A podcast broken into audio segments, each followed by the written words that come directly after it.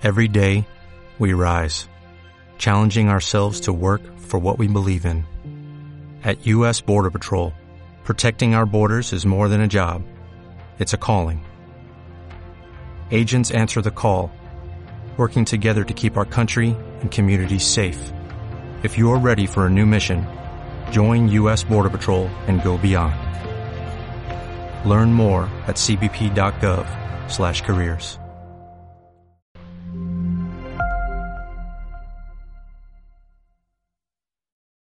Eclesia, buenos días. Qué alegría una vez más podernos ver pues, de esta manera virtual. Aunque muy pronto, muy, muy, muy pronto, vamos a vernos de manera presencial. Muy seguramente tú nos has venido siguiendo en nuestras redes sociales y has venido viendo el avance de lo bonita que está quedando tu casa, de lo hermosa que está quedando nuestra casa. Así que nuestra invitación es a que no dejes de seguirnos, a que no dejes de darle like, a que no dejes de compartir con otros lo hermoso y lo maravilloso que estamos haciendo en este lugar, porque es un, es un lugar que Dios nos ha regalado aún en medio de esta situación. Así que, por favor, está siempre durante este tiempo atento a cada avance, porque ya pronto te estaremos avisando cuándo nos vamos a poder reunir. Y queremos decirte que estamos trabajando y vamos a seguir trabajando muy fuertemente también en nuestros protocolos de bioseguridad para cuando tú vengas a ver tu casa, lo linda que está quedando y va a quedar, estés también completamente tranquilo y seguro que aquí, Iglesia Bogotá, tu casa es un lugar seguro en todo sentido. Pero bueno, ya entremos en el desarrollo de la enseñanza del día de hoy. Hemos venido desarrollando una serie que se llama Zoe. Durante tres semanas aprendimos acerca de la vida abundante, del amor incondicional que tiene Dios para nuestra vida y de la plenitud. Y te quiero dar un pequeño resumen. Y este pequeño resumen y el versículo base de toda la enseñanza la encontramos en Juan capítulo 10, versículo 10, y te lo voy a leer a continuación. El ladrón solo viene a robar, matar y destruir. Yo he venido para que tengan vida y para que la tengan en abundancia. Y recuerda que definimos lo que es vida. Y la palabra vida viene del griego zoe, que es solamente esa vida espiritual que Dios nos ofrece por medio de Jesús. Es la única vida que realmente nosotros podemos tener. Es esa vida espiritual. Y abundancia proviene también del griego que es perisos, que es superior en calidad y en cantidad. También aprendimos que ese, ese amor incondicional que el Padre nos da, eh, lo vimos en Juan 17, versículo 3, eh, donde dice, ¿y qué es la vida eterna? Y Jesús nos da la respuesta. La vida eterna es que nosotros conozcamos al Padre. La vida eterna es que nosotros tengamos una relación íntima, personal y profunda con el Padre. Cuando nosotros logramos entender eso, vamos a vivir estas cuatro maravillosas enseñanzas. Y la del día de hoy es el propósito. Con esta finalizamos esta hermosa y maravillosa serie de Zoe. Y a continuación, yo te quiero contar de algo que posiblemente has escuchado o posiblemente no. Y es algo que se llama las cuatro grandes. Y estas son cuatro grandes preguntas. En algún momento de nuestra vida, todos nosotros nos hemos enfrentado a esas preguntas. En cualquier momento de nuestra vida. Y esas preguntas son, eh, ¿cuál es mi origen? ¿Cuál es mi propósito de vida? ¿Cuál es mi moralidad? ¿Y cuál va a ser mi destino? Y estas cuatro preguntas que en algún momento todos nos hemos formulado tienen que ver con ¿de dónde vengo? ¿Qué hago aquí? ¿Qué es lo bueno? ¿Qué es lo malo? Y finalmente hacia dónde voy. Y muy seguramente cuando nos hemos formulado estas preguntas es porque hemos tenido algún momento existencial, en algún momento que hemos podido eh, en un viaje disfrutar y hemos visto la magnitud, la grandeza de la naturaleza o hemos estado buceando y ver lo inmenso del mar y todo lo maravilloso que es por dentro, o hemos, eh, nos hemos recostado en el pasto y hemos visto las estrellas, ese cielo inmensamente eh, lleno de estrellas y hemos visto una estrella fugaz pasando y hemos dicho, wow, qué hermoso, qué maravilloso es esto. Y uno hace esas preguntas. En realidad, dentro de esta grandeza de universo, ¿qué hago aquí? ¿Cuál es mi propósito de vida? ¿Para dónde voy? Y moralidad. Y aquí te las dije en desorden. Y para esto yo te quiero decir de la forma en que Jesús resolvió estas cuatro preguntas, porque él también en algún momento se las hizo, pero él las resolvió de la siguiente manera, lo vamos a encontrar en el libro de Juan en el capítulo en el capítulo 13 versículos 3 al 5 y te lo voy a leer a, a continuación. Jesús sabía que el Padre le había dado autoridad. Aquí en este versículo nos está hablando acerca de la moralidad, porque viene de una, fuente de un ser superior, sobre todas las cosas, y que había venido de Dios. Aquí nos está hablando de su origen. Dice, había venido de Dios. Y luego dice, y regresaría a Dios. O sea, él ya sabía la respuesta a su destino. Así que se levantó de la mesa, se quitó el manto, se ató una toalla a la cintura y echó agua en un recipiente. Luego comenzó a lavarle los pies a los discípulos y a secárselos con la toalla que tenía en la cintura. Vemos que a partir del versículo 4 se responde o él responde la pregunta de su propósito. En Marcos capítulo 10 versículo 45 dice, porque el Hijo del Hombre no vino para ser servido, sino para servir y para darse en rescate por muchos. Ese es el propósito para el cual vino Jesús para servirnos a nosotros. Entonces vemos que en este eh, capítulo 13 del libro de Juan, él responde las preguntas de ¿qué hago aquí? ¿De dónde vengo? ¿Cuál es mi destino? ¿Y cuál es la moralidad? Y aquí hay una pregunta bien importante. ¿Por qué Jesús pudo cumplir su propósito? Y es sencillo. Él tenía clara la respuesta a esas cuatro preguntas. Él sabía cuál era su origen, él venía del Padre, cuál era su propósito, servirnos a nosotros, servir a los demás, cuál era su moralidad, él sabía que él tenía una autoridad de un ser superior que le decía que estaba bien, que no estaba bien, y también entendía, por supuesto, a dónde regresaba. Ese era su destino. Y para esto, yo te quiero hacer la siguiente pregunta. Hoy en día, actualmente, ¿conoces tú la respuesta a estas preguntas? Y nosotros como cristianos, ya nacidos de nuevo, podemos entender y responder muy fácilmente tres de las cuatro. Nuestro origen, nuestra moralidad y nuestro destino. Pero muy seguramente, si yo te hiciera la pregunta, ¿y cuál es tu propósito de vida? ¿qué me responderías? Posiblemente me vas a decir, pastor, ¿sabe que en esa me corchó? Y te lo quiero decir porque yo también tardé muchos años de mi vida para poder encontrar mi propósito de vida. Así que lo que vamos a hacer durante estos minutos, durante esta enseñanza, es poder resolver a ese cuestionamiento. ¿Cuál es el propósito de nuestra vida? Y aquí vienen otras preguntas. Voy a hacer hoy varias preguntas. Es, ¿qué hago aquí? ¿Para qué estoy en esta tierra? ¿Qué es eso que debo hacer para saber que cumplí con mi asignación? Y aquí hay un ejemplo bien importante y bien maravilloso, y es de un autor que se llama Stephen Covey. Este autor ha escrito varios y diferentes libros acerca del propósito y del éxito. Y él dice puntualmente, y te lo voy a leer, Muchas personas viven toda su vida escalando la escalera del éxito. Escúchame bien. Viven escalando la escalera del éxito, solo para darse cuenta al final de sus días que apoyaron la escalera en la pared incorrecta. Y te quiero contar que hace tres días me pasó algo similar y parecido. Trabajando aquí en la bodega, colocando tu casa hermosa. Y fue que yo moví el andamio para colocar un bombillo en la parte superior del, techo.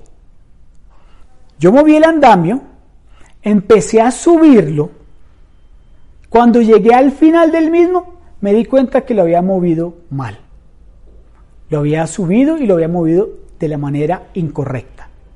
Por supuesto, tú te podrás imaginar mi cara al final, porque siempre era alto, créeme que son casi 7 metros que me subí.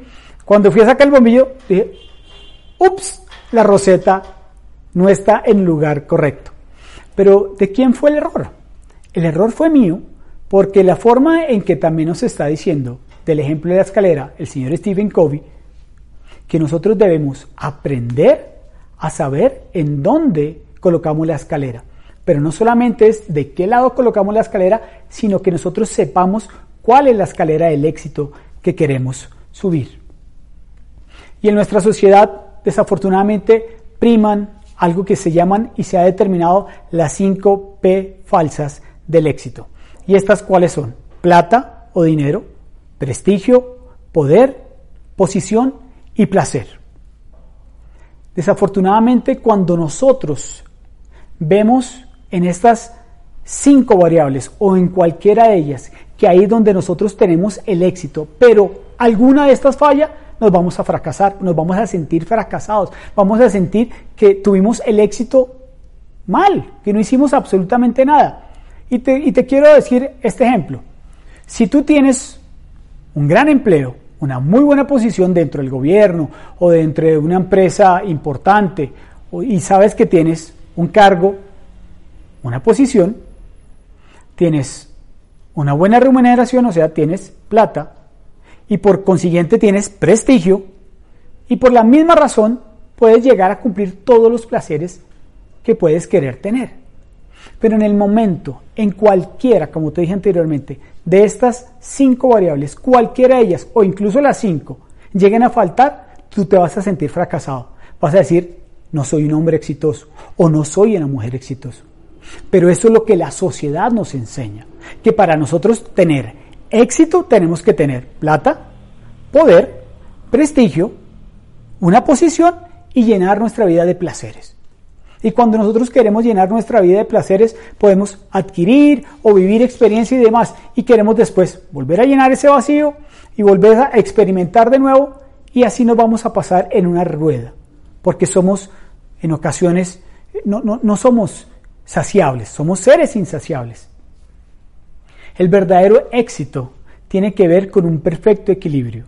Y este perfecto equilibrio lo encontramos en tres esferas importantes de nuestra vida y son el ser, el hacer y el tener. El ser, ¿qué quiere decir? El ser tiene que ver con nuestra identidad, con lo que nosotros somos. El hacer es aquello a lo que nosotros dedicamos nuestra vida. Y el tener típicamente es la consecuencia del ser y del hacer. Desafortunadamente, la sociedad, el mundo como tal, hoy en día tiene esa pirámide invertida. Uno, si tú ves eh, o has tenido la oportunidad de alguna vez eh, tomar un curso de coaching o has escuchado o has visto alguna vez algún programa de estos, eh, uno piensa que solamente en el ser está en el éxito. Y uno también ha satanizado el hacer y el tener, el tener, porque piensa que solo el éxito está en el ser. Pero cuando nosotros entendemos nuestra identidad quiénes somos, vamos a poder complementar las otras dos esferas, el hacer y el tener. Estas tres se complementan la una con la otra. La pirámide nos dice de la sociedad lo contrario. Tú tienes que tener y tienes que hacer para poder ser. Pero nosotros hoy en día, los que hemos sido nacido de nuevo, aquellos que entendemos un propósito de vida totalmente diferente, entendemos que la pirámide para nosotros es totalmente opuesta y contraria, que para nosotros lo primero es el ser y es nuestro ser integral, porque si nosotros comprendemos cuál es nuestra verdadera identidad, que yo la aprendimos en la primera enseñanza, que venimos del Padre, que nosotros tenemos un cuerpo, un alma y un espíritu, el cual tenemos que cuidar el cual tenemos que alimentar, el cual tenemos que proteger, vamos a poder seguir con las siguientes dos esferas. Vamos a poder hacer para poder tener. Y eso, eso nos va a llevar a tener éxito en nuestra vida. Esas tres grandes esferas, sumadas, complementadas la una con la otra, nos va a llevar a tener un éxito grande en nuestra vida. El ser, el hacer y el tener. Y te quiero leer la siguiente frase. La vida abundante tiene que ver con la plenitud en el ser, en el hacer y el tener.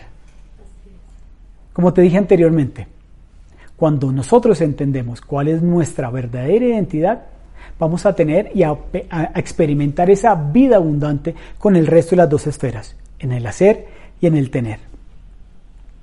Yo ahora te quiero enseñar dos cosas bien importantes acerca del propósito. Y existen dos tipos de propósito. El propósito general y el propósito específico. Y para esto te voy a leer de Primera de Pedro, capítulo 2, versículo 9, donde te voy a enseñar y vas a ver muy puntualmente el propósito general de nuestra vida. Primera de Pedro, capítulo 2, versículo 9. Pero ustedes son linaje escogido, real sacerdocio, nación santa, pueblo que pertenece a Dios. Y fíjate bien lo que dice, ¿para qué? Aquí viene el propósito general. ¿Para qué proclamen las obras maravillosas de aquel que los llamó de las tinieblas a su luz admirable? Nuestro propósito general tiene que ver con la influencia magnética y la gestión transformadora que cada uno debe ejercer sobre el mundo como agente del reino de la luz. Mira que en este versículo dice, ¿para qué? Este es el propósito general de nuestra vida. Independientemente a la labor a la cual tú te dediques. Puede que tú seas militar, puede que tú seas ama de casa, puede que tú seas médico, abogado, puede que seas deportista, puede que seas pastor. Pero el propósito general de nuestra vida es ese para qué. Y el para qué es para que nosotros proclamemos, dice aquí, las obras maravillosas de aquel que nos llamó de tinieblas a su luz admirable. Ese es el propósito general independientemente del rol, de la función, del trabajo en el cual tú estés desempeñando actualmente, ese es el propósito de nuestra vida para aquellos que hoy en día somos llamados hijos de Dios. Y el otro es el propósito específico. Y esto lo encontramos en el libro de Romanos, en el capítulo 12, en los versículos 4 al 8. Así como nuestro cuerpo tiene muchas partes y cada parte tiene una función específica, el cuerpo de Cristo también. Nosotros somos las diversas partes de un solo cuerpo y nos pertenecemos unos a otros. Dios, en su gracia, nos ha dado dones diferentes para hacer bien determinadas cosas. Fíjate bien, dice, bien determinadas cosas. Por lo tanto, si Dios te dio la capacidad de profetizar, habla con toda la fe que Dios te haya concedido. Si tu don es servir a otros, sírvelos bien. Si eres maestro, enseña bien. Si tu don consiste en animar a otros, anímalos. Si tu don es dar, hazlo con generosidad. Si Dios te ha dado la capacidad de liderar, toma la responsabilidad en serio. Y si tienes el don de mostrar bondad a otros, hazlo con gusto. Si te das cuenta, aquí son propósitos específicos. Vimos ya un propósito general, que es, ¿para qué? Que proclamemos las obras maravillosas de aquel que los llamó de las tinieblas a la luz admirable. Pero también nos dice que todos y cada uno de nosotros tenemos una función específica, una función puntual dentro del cuerpo de Cristo, independientemente a lo que estemos trabajando. Nuestro propósito específico tiene que ver con el cumplimiento general a través del uso de los dones particulares que Dios nos entregó. Tus dones mis dones, tus talentos y los míos son un complemento para lo general. Independientemente de donde estemos ubicados, de donde estemos trabajando o donde estemos posicionados. Y para resumírtelo de una forma muy fácil y muy sencilla, ¿qué quiere decir? Propósito general es el fin y el propósito específico es el camino. Alguna vez yo escuché eh, un testimonio real que contó un periodista de, los Estados Unidos. Y a mí estadounidense, lo logré. Un periodista americano, cuando estaban buscando a Osama Bin Laden. Entonces había un grupo élite de pocos hombres que su función específica era capturar a este hombre. Y este periodista fue hacerle la pregunta a cada uno de ellos. Entonces se fue al, al piloto del helicóptero y le hizo la pregunta, ¿cuál es tu propósito de esta misión? ¿Cuál es el propósito de esta misión? Y él le dijo, el propósito de mi misión es encontrar, capturar y someter a Osama Bin Laden. Fue después y le preguntó al operador de comunicaciones, ¿cuál es tu propósito de esta misión? Y él le dijo, encontrar, capturar y someter a Osama Bin Laden. Y así fue enseguida a los demás miembros de ese grupo pequeño. Mira qué tremendo. Todos, independientemente de que tenían roles diferentes, tenían un mismo propósito, que es lo que vimos anteriormente. Era un propósito general.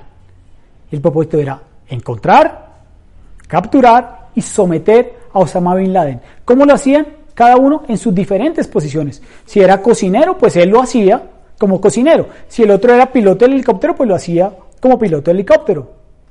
O en el, en el radio, o en conduciendo un camión, lo que fuera. Todos tenían un propósito general, pero también tenían un propósito específico. Y esto es lo que vamos a continuar desarrollando el día de hoy. Todos hemos sido llamados para cumplir un propósito de Dios para nuestra vida. No solamente es para el pastor, no solamente es para el staff, no solamente es para los facilitadores de los diferentes procesos. Tú, tú, donde estés, también tienes ese propósito, independientemente a lo que te dediques.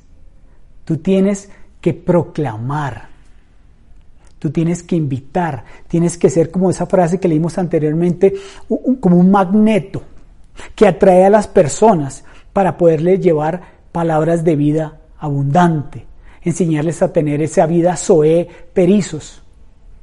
Así que mantente siempre en ese propósito de tu vida en cuanto a eso. Pero aquí vamos a aprender cómo podemos encontrar nuestro propósito. Porque pues uno escucha y dice, wow, qué bonito esto, qué hermoso esto, pero hasta el momento no me has dicho cómo encontrar mi propósito. Si esto es algo puntual y específico de mi vida, entendimos que hay un propósito general y uno particular. particular. Y hay algo bien importante bien importante que tienes que grabar en tu corazón, en tu mente y permanentemente en tu pensamiento.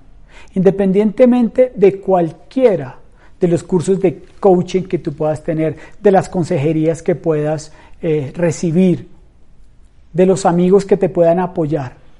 La mejor manera que tú puedas entender y comprender el propósito de tu vida es teniendo una relación directa con Dios Padre. Él es tu diseñador, tú eres el diseño y no hay nadie mejor que te pueda entender y comprender que el Padre, quien fue que te diseñó, para que tú vayas delante de Él en esa relación íntima, personal y profunda, para que tú en algún momento le digas, papito, yo quiero también entender cuál es el propósito de mi vida en lo que estoy haciendo. Aprendí el día de hoy que hay un propósito general y que hay un propósito particular. Pero yo quiero aprender cuál es mi propósito particular, porque posiblemente no lo has encontrado y te lo has venido preguntando, te has venido eh, cuestionando en esto. Y a continuación vamos a ver en pantalla una, una gráfica donde vamos a ver cuatro esferas importantes de nuestra vida, donde vamos a ver y vamos a, a tener esta gráfica con esta herramienta que nos puede empezar a ayudar a despejar algunas de estas dudas. Y estas cuatro esferas importantes de la vida son la pasión, la misión, la profesión y la vocación. Y que empecemos por pasión. Y voy y te repito, seguramente vas a estar viendo en pantalla estas cuatro esferas. ¿Y la pasión? ¿Qué es la pasión? La pasión es lo que amas hacer sumado con tus talentos. Esa es tu pasión. Un ejemplo para que lo puedas entender un poco más claro. En mi caso, y me voy a poner en mi caso para, para que sea un poquito más fácil de explicar y, y, y tú de entender. En mi caso particular, a mí, yo amo el fútbol. Yo amo el fútbol, me encanta el fútbol. Para mí es una pasión el fútbol. Cuando hay Copa América, Champions League, Eurocopa, Mundial, mi esposa sabe que ella no cuenta conmigo para nada. Esa es mi pasión. Y adicionalmente a eso, tengo el talento para hacerlo. Soy buen jugador de fútbol. Entonces eso me convierte a mí en algo que me apasiona. Pero hay algo también que tú tienes que entender, porque a veces lo confundimos, y es, eh, a mí me gusta cantar, entonces es algo que amo hacer, pero realmente no tengo el talento. El otro día me escucharon aquí cantar y dijeron, cantas muy bonito para el Señor. ¿Sí? Pero por favor no vayas a audicionar en worship porque si no, mm, posiblemente sacas a toda la comunidad corriendo. Entonces es algo que yo tengo, que amo hacer, pero no tengo el talento. Entonces nosotros tenemos que tener muy claro que nuestra pasión tiene que ver con lo que amamos hacer y con nuestro talento. Enseguida vamos a encontrar la otra eh, esfera, que es la misión. Y la misión es lo que yo amo hacer más lo que el mundo necesita. ¿Sí me escuchaste bien? Es lo que yo amo hacer más lo que el mundo necesita. Y, fíjate que en este momento cuando uno empieza a entender y se empieza a preguntar cuál es mi misión de vida, el propósito de Dios nunca va a ser egoísta, siempre va a ser altruista. Nunca es para ti tu satisfacción personal, es para los demás. Entonces, aquí viene otro cuestionamiento que, que, es importante que nos hagamos. Y es, si tú dejaras de existir en este momento, ¿qué pasaría? Y no me refiero pues a tu familia, porque por supuesto a tu familia le daría muy duro. Pero si tú dejaras de existir en este momento y lo que tú haces, ¿hace falta o no va a hacer falta? La gente va a decir, wow, se fue este hombre, se fue esta mujer y lo que él hacía era importante, lo que él o ella hacía era valioso. Quedamos con un vacío increíble porque la misión de este hombre o de esta mujer era muy importante, por eso es lo que el mundo necesita. Entonces ya vimos que la pasión tiene que ver con lo que vamos a hacer, con tus talentos y la, la misión es lo que el mundo necesita sumado con lo que amas hacer. Y la tercera es la vocación. Y la vocación tiene que ver con lo que el mundo necesita y por lo que te pagan. O sea, suma las tres. Amo hacer esto, tengo el talento y tengo la vocación. Pero desafortunadamente uno a veces conoce casos de, de hombres o de mujeres que se dedican y tienen una vocación y hacen, por ejemplo, construyen casas increíbles, maravillosas. Lo aman hacer, tienen el talento para hacer, tienen la vocación, pero no tienen ningún ingreso. No le repercute en un ingreso para su vida. Y esa es la vocación. Y recuerda lo que, lo que la palabra nos dice. O sea, el Señor no va a colocar un propósito de nuestra vida con una vocación, sino vamos a tener una remuneración de nuestro trabajo. La Biblia nos enseña que el obrero es digno de su salario. Entonces, esta es la vocación. Y la última de las cuatro esferas es la profesión. Y la profesión tiene que ver por lo que me pagan con nuestros talentos. Cuando nosotros sumamos estas cuatro, estas, si te das cuenta, convergen en una sola y es nuestro propósito de vida. Cuando tú entiendes qué te apasiona hacer, cuál es tu misión de vida, cuál es tu vocación y cuál es tu profesión, y todas las sumas con tus talentos, con lo que amas hacer, con lo que te pagan y lo que el mundo necesita, ahí vas a encontrar el propósito de vida. Tú dices, pero, pero esto no es fácil de hacerlo. Mira, yo sé que no va a ser fácil de hacerlo, pero es una herramienta de la cual tú puedes empezar a hacerlo. Te lo dije anteriormente, yo tardé muchos años de mi vida, muchos, muchos, muchos años de mi vida, para lograr entender cuál es el propósito de la vida, para poder entender que tengo algo increíble y maravilloso dentro del plan de Dios para mi vida.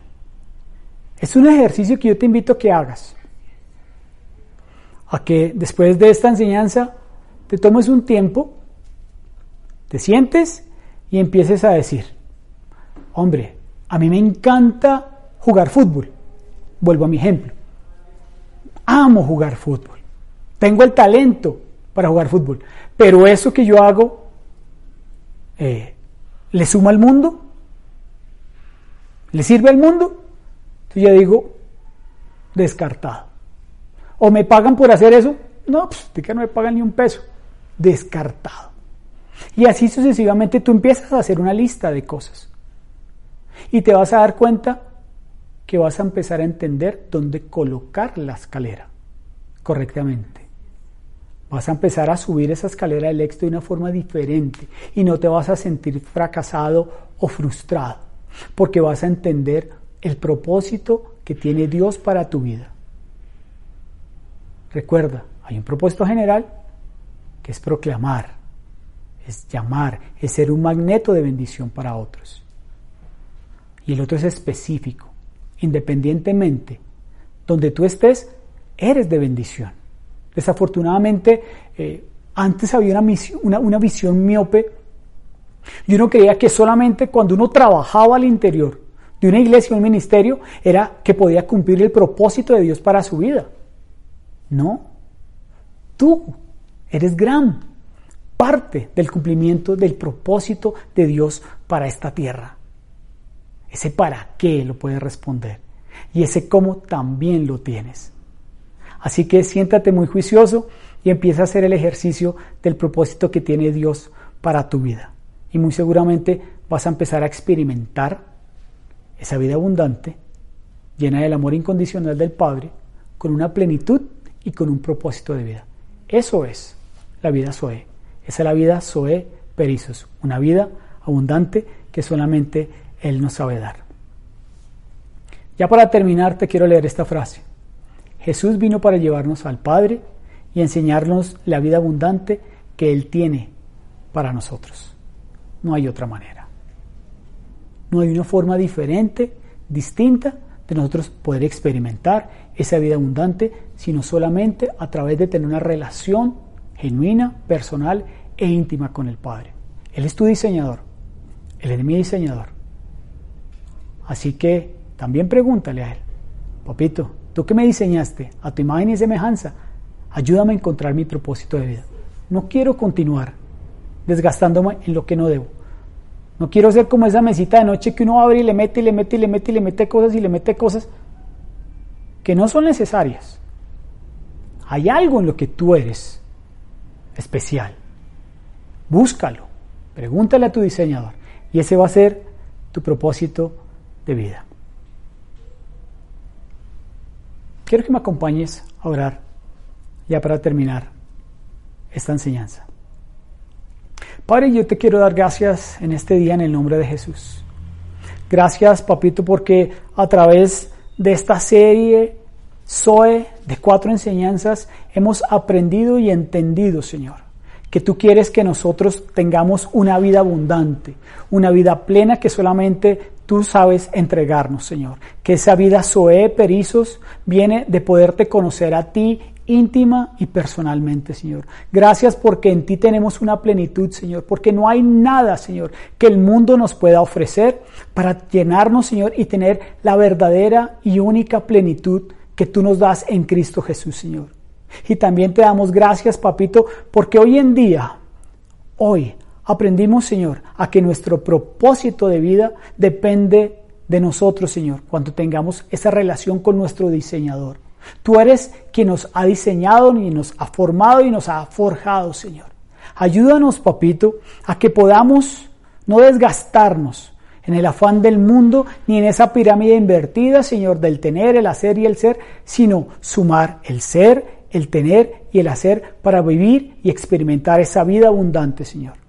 Ayúdanos a encontrar nuestro propósito de vida, Señor. Ayúdanos a proclamar, Señor, la verdad de tu palabra. Ayúdanos a hacer ese magneto, Señor, de bendición y de vida a otros que no conocen de ti, Señor. Y permítenos disfrutar de ese propósito, Señor, en donde estemos, en donde nos ubiquemos, Señor, en la posición en que nos encontremos, Señor. Ayúdanos, Padre, a experimentar día a día, Señor, esa vida abundante que solamente tú sabes dar, Señor. Y te damos gracias porque hemos sido muy bendecidos durante estos cuatro fines de semana, Señor. Te bendecimos y te damos gracias porque vamos a vivir esa vida de perizos que solamente tú nos sabes dar en el nombre de Cristo Jesús. Amén.